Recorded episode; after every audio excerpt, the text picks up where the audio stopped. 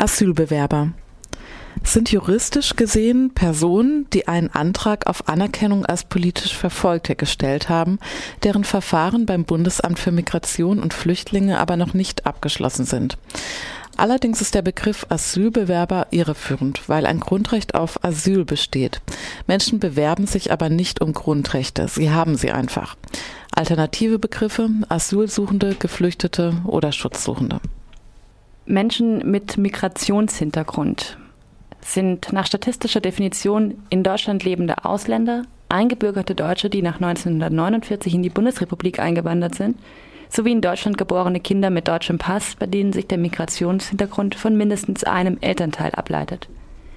Zunächst wurde Personen mit Migrationshintergrund in der Verwaltungs- und Wissenschaftssprache verwendet. Doch als durch Einbürgerungen und das neue Staatsangehörigkeitsrecht von 2000 der Begriff Ausländer nicht mehr funktionierte um Einwanderer und ihre Nachkommen zu beschreiben, ging die Formulierung auch in die Umgangssprache ein. Siehe auch Einbürgerung und doppelte Staatsbürgerschaft. Inzwischen wird der Begriff von manchen als stigmatisierend empfunden, weil damit mittlerweile vor allem muslimische Problemgruppen assoziiert werden. Eine gute Alternative Menschen aus Einwandererfamilien. Ausländerkriminalität sollte nicht als eine Bezeichnung für alle Straftaten verwendet werden, die von Ausländern begangen werden, sondern als Oberbegriff für Verstöße gegen Asylgesetze, Visavergehen und andere Straftaten, die nur von Ausländern begangen werden können. Alle anderen Straftaten sollten allgemein unter Kriminalität eingeordnet werden. Schließlich gibt es auch keine deutschen Kriminalität. Ebenso können Straftaten im Speziellen benannt werden, sowie beispielsweise auch konkret von Korruption die Rede ist, wenn es um entsprechende Strafbestände in Politik, Wirtschaft, Gesellschaft, öffentlicher Verwaltung usw. So geht. Was ihr gerade gehört habt, waren Einträge aus dem Glossar der neuen deutschen Medienmacher. Die neuen deutschen Medienmacher sind ein Zusammenschluss von Journalistinnen aus Deutschland mit Migrationshintergrund, ohne Migrationshintergrund, aber auf jeden Fall sozusagen nicht ähm, der Mehrheitsgesellschaft anhörend, wie es auch so ein schönes, so ein schöner Begriff ist. Und daran seht ihr auch schon, wie schwierig es ist, äh, teilweise über Menschen aus Einwandererfamilien beispielsweise zu sprechen äh, und sich weder unpräzise und vage noch irgendwie diskriminierend oder, oder zumindest ähm, ungeschickt zu äußern. Deshalb ist eben dieses Glossar herausgegeben worden, in dem die neuen deutschen Medienmacher erklären, warum zum Beispiel der Zusatz mit Migrationshintergrund eigentlich nicht besonders aussagekräftig ist und wie Medien bewusster und präziser mit Sprache umgehen können. Gesprochen haben wir dazu mit Konstantina Vassilio Enz. Frau Vassilio Enz, wie ist die Idee für das Glossar entstanden? Ähm, die ist entstanden 2011, ähm, als wir zum ersten Mal Formulierungshilfen für die Berichterstattung, haben wir es damals eben schon genannt, rausgebracht haben im Zuge der Berichterstattung über die Neonazi-Mordserie, die damals eben bekannt wurde. Und äh, uns ist aufgefallen, dass da also das Wording und die Begriffe, die benutzt wurden, teilweise für uns ähm, wirklich erschreckend wertend und, und klischeehaft und diskriminierend waren und das aber offensichtlich niemandem so richtig aufgefallen ist. Und da haben wir zum ersten Mal eben in der Stellungnahme die Kolleginnen und Kollegen darauf hingewiesen, dass man eben nicht ähm, Dönermorde sagen sollte und warum wir nicht finden, dass das ein angemessener Begriff ist, alternativen Angeboten, ähm, die man in der Berichterstattung benutzen kann, aber auch irgendwie darauf hingewiesen, wie man die Opfergruppe nennen kann, unserer Ansicht nach, und dass ähm, man nicht irgendwie immer nur von fremdenfeindlichen äh, Motiven sprechen oder schreiben kann und sollte, sondern ähm, durchaus auch Rassismus nennen kann, weil die Leute, die da ermordet wurden, zum ganz großen Teil ja gar nicht Fremde waren, sondern hier schon ewig gelebt haben und, und einfach äh, Bürger waren, die hier ähm, ja ihr, ihr Leben hatten und ihre ihre Geschäfte hatten. Und ähm, das sind einfach für uns keine Fremden in dem Sinne. Und ähm, wenn das für die für die Mörder fremde Menschen sind, fanden wir und haben ähm, das eben angemerkt, dann muss man als Berichterstatter oder Berichterstatterin diese Sicht nicht transportieren und ähm, sozusagen nicht nicht aus der Tätersicht schreiben und auch nicht Wörter, die aus der Tätersicht ähm, auf die Sache blicken, benutzen, sondern kann ruhig zum Beispiel von Rassismus sprechen oder von Neonazis ähm, und Rechtsextremen. Mhm. Ja, der Begriff Dönermorde, der äh, wurde ja dann zu Recht kritisiert und wird auch, mhm. wenn ich das richtig gesehen habe, ähm, praktisch nicht mehr verwendet oder maximal mit Anführungszeichen und im mhm. Kontext der Berichterstattung eben. Ja. Ähm, Sie haben jetzt gerade schon gesagt, eigentlich geht es aber eher um eine Alltagssprache. Also es geht eher um Begriffe wie mit Migrationshintergrund oder Ausländerkriminalität oder ähnliches. Über welche Begriffe von diesen ja dann doch alltäglicheren stolpern Sie denn öfter noch beim Zeitungslesen oder Radiohören? Ähm, eigentlich sind es äh, ganz viele von den 200 Begriffen, die wir im Glossar aufgeführt haben, über die wir immer wieder ähm, stolpern. Also als wir damals eben diese erste Stellungnahme rausgebracht haben, haben, hat sich gezeigt, dass ein ganz großer Bedarf da ist, dass diese ähm, eben unsere Vorschläge heiß diskutiert wurden in ganz vielen Redaktionen und ähm, äh, wir hatten, wir lagen ja auch wirklich richtig. Also kurz drauf ähm, oder ein Jahr später oder so wurde Dönermorde zum Unwort des Jahres. Also es passiert da schon relativ viel. Und wenn man, wenn man, ähm, also wenn Sie, wenn Ihre Frage so in die Richtung geht, was wird so am meisten verwendet, dann ist es tatsächlich irgendwie sowas wie ähm, eben äh, Migranten für Leute, die aber längst nicht irgendwie selber migriert sind oder schon längst eingebürgert sind ähm, oder jetzt im, im Kontext von, von der Berichterstattung zum Thema Flucht und Asyl wird eben noch ganz häufig irgendwie von, von Asylbewerbern oder eben teilweise noch von Asylanten gesprochen oder geschrieben, wo wir finden, im Moment ist es eigentlich ähm, seit den 90ern klar, dass das irgendwie ein, ein negativ konnotiertes Wort ist, also dieses Asylanten und Mhm. Ähm, was was ähm, Kriminalitätsberichterstattung angeht, da geht es weniger, also zum Teil auch um einzelne Begriffe, aber oft auch eben um die Perspektive auf die Dinge und die Diskussion um die Richtlinie 12.1 des Pressekodex, in der es eben heißt, man soll die Herkunft von Straftätern nicht nennen, wenn es keinen Zusammenhang, also keinen Sachbezug zur, zur Tat gibt, über die man berichtet. Wenn es nicht nötig ist, das zu wissen, um die Geschichte zu verstehen, dann sollte man die Herkunft eben weglassen. Und ähm, im Moment äh, hat das wieder, also gibt es da wieder einen totalen Backlash und überall wird geschrieben von von den ähm, äh, kulturellen Hintergründen von von irgendwelchen Straftätern, was wir ziemlich erschreckend finden. Das spielt jetzt auf die auf die Übergriffe oder die Berichterstattung über die Übergriffe in Köln an Silvester an. Genau. Da wurde ja eben, wie Sie gesagt haben, auch oft kritisiert, dass die Information in, in Anführungszeichen arabisch aussehende Männer mhm. oder Männer aus Nordafrika oder ähnliches äh, weder besonders präzise noch hilfreich für die LeserInnen sind. Ähm, gleichzeitig gab es dann eben als, wie Sie sagten, als Backlash aus der rechtspopulistischen Ecke, aber auch sonst immer wieder den Vorwurf, dass die Herkunft der Täter bewusst verschwiegen würde. Mhm. Wie, wie können Medien denn mit so einer Situation äh, in ihrer Berichterstattung umgehen? Also, was ich kann Ihnen nur sagen, was wir raten oder wie wir das sehen oder wie ich es auch sehe. Ähm, das ist diese Diskussion ist ja nicht ist ja nicht neu. Die findet jetzt nicht zum ersten Mal statt. Die gibt es seit den 80er Jahren und ähm, es, äh, sie läuft eigentlich immer gleich ab. Und ähm, die eine ähm, Front ähm, behauptet eben, ja, also eine Information ist eine Information und ähm, sobald man irgendwas verschweigt, ähm, berichtet man nicht adäquat und ähm, das muss man den Lesern überlassen, ob sie ähm, irgendwelche Zusammenhänge äh, herstellen oder nicht. Und die andere Seite sagt eben, nee, das ist nicht so. Zum einen geht es darum, irgendwie äh, Minderheiten zu schützen. Zum anderen geht es darum, dass es schwierig ist, irgendwie so ein, so ein Weltbild zu transportieren, wenn es da eigentlich nichts zu suchen hat.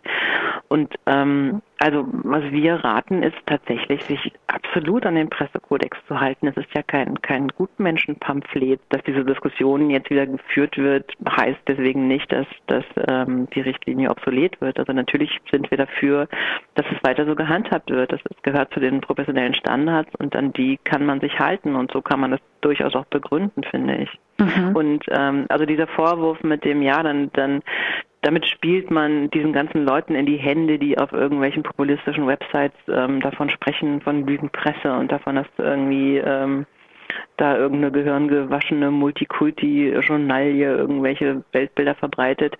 Das gibt es auch schon lange und ich finde eben, ähm, so, so, sobald man anfängt, seine seine journalistische Haltung und seine Arbeit an solchen, an solchen Thesen und an solchen Leuten auszurichten, verleiht man, verleiht man denen auch ein, ein, ein Gewicht, das, das sie nicht haben sollten. Also ich sollte mich doch nicht mehr in meiner journalistischen Arbeit irgendwie nach solchen, nach solchen Leuten und nach solchen Thesen ausrichten. Das finde ich falsch. Und deshalb finde ich, ähm, gilt das Argument in dem Sinne nicht, weil ähm, ja, stimmt, kann sein, dass das solchen Leuten irgendwie Auftrieb gibt, dass es solchen Leuten in die Hände spielt. So what? Also warum soll ich mich deshalb danach richten? Damit, damit mache ich sie noch gewichtiger, damit gebe ich ihnen noch mehr Relevanz.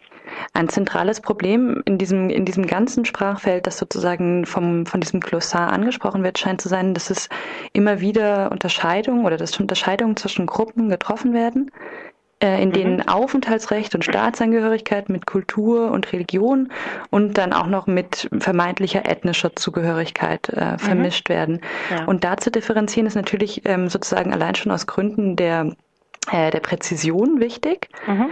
Ähm, aber ich frage mich auch, ähm, inwiefern sich eine Medienlandschaft verändert, ähm, die, die sich daran orientiert. Also was wäre denn sozusagen das Ziel des Glossars jenseits von Präzision? Also eigentlich, ähm, wenn ich jetzt da mal anfange, wo, wo Sie mit der Frage begonnen haben, eigentlich, dass das ähm, schönste und hehrste und wunderbarste Ziel und in der schönsten aller Welten müsste man diese Unterscheidung überhaupt nicht machen da könnte man finden, es ist doch in den aller, allermeisten Fällen völlig egal, irgendwie, wo, wo meine Familie herkommt ähm, oder wo nicht. Ähm, und das stimmt natürlich. Eigentlich wäre es schöner, ähm, dass diese Unterscheidung überhaupt nicht machen zu müssen, aber an vielen Stellen muss man sie einfach machen, egal ob es jetzt irgendwie Verwaltung oder Statistik ist oder eben auch in Medien. Wir werden ohne diese Trennenden und ohne, ohne diese Begriffe für Minderheiten an vielen Stellen einfach nicht auskommen können. Also wenn ich, ähm, um jetzt beim Journalismus zu bleiben, ähm, wenn ich über Schulen mit einem bestimmten Anteil von Schülern aus Einwandererfamilien berichte, weil die finanzielle Unterstützung bekommen und die sich danach richtet, wie viele solcher Schüler und Schülerinnen ähm, dort lernen, dann muss ich diese Gruppe benennen können. Also mhm. man braucht diese Begriffe auch wenn es eigentlich ähm, sozusagen schöner wäre, sie nicht zu brauchen. Und solange man sie braucht, finden wir, ähm, ist es nötig und gut darauf aufmerksam zu machen, welche dieser Begriffe irgendwie eben eine, eine, eine merkwürdige Konnotation haben, eine merkwürdige Wertung haben, wie die von Leuten in der Community, die damit eben benannt werden sollen, gesehen werden, welche Alternativen es gibt ähm, und natürlich auch irgendwie, wo man darauf achten sollte, eben präzise zu sein. Wenn ich von Migranten spreche, aber Leute damit meine, die selbst überhaupt nie migriert sind und die schon längst eingebürgert sind, dann stimmt das einfach nicht.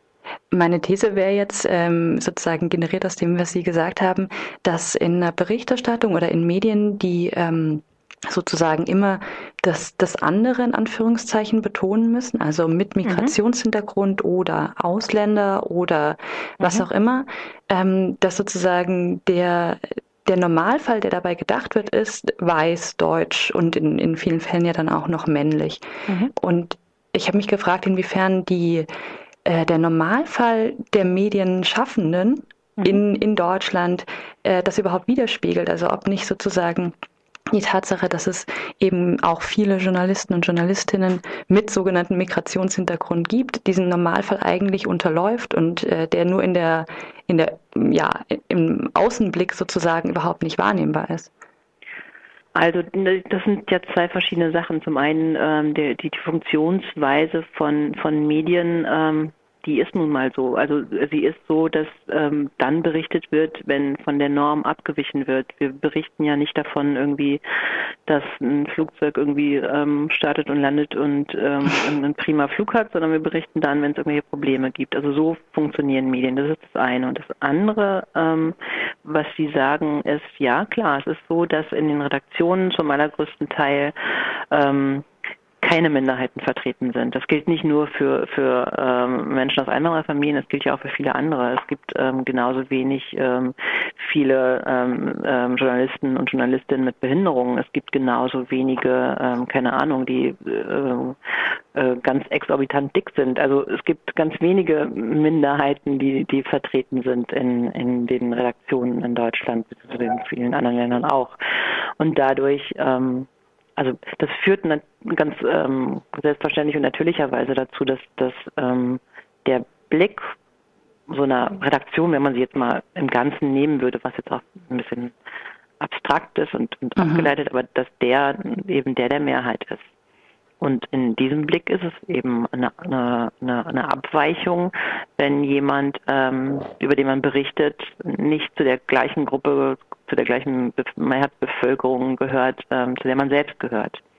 Und so, so entsteht es dann. Wir glauben, dass es durchaus hilft, ähm, wenn die Redaktionen ein, ein, bisschen bunter würden und ein bisschen mehr ähm, Vertreterinnen und Vertreter von allen möglichen Minderheiten ähm, in Deutschland in, in Redaktionen arbeiten würden, durchaus. Also nicht, dass es eine Garantie wäre für wahnsinnig differenzierte Berichterstattung, aber es würde schon helfen könnte dazu beitragen, dass eben auch andere Perspektiven vertreten sind. Abschließend würde ich gerne noch mal äh, kurz fragen, welche Rückmeldungen es denn auf das Glossar gab. Also wie haben denn äh, Redaktionen zum Beispiel darauf reagiert?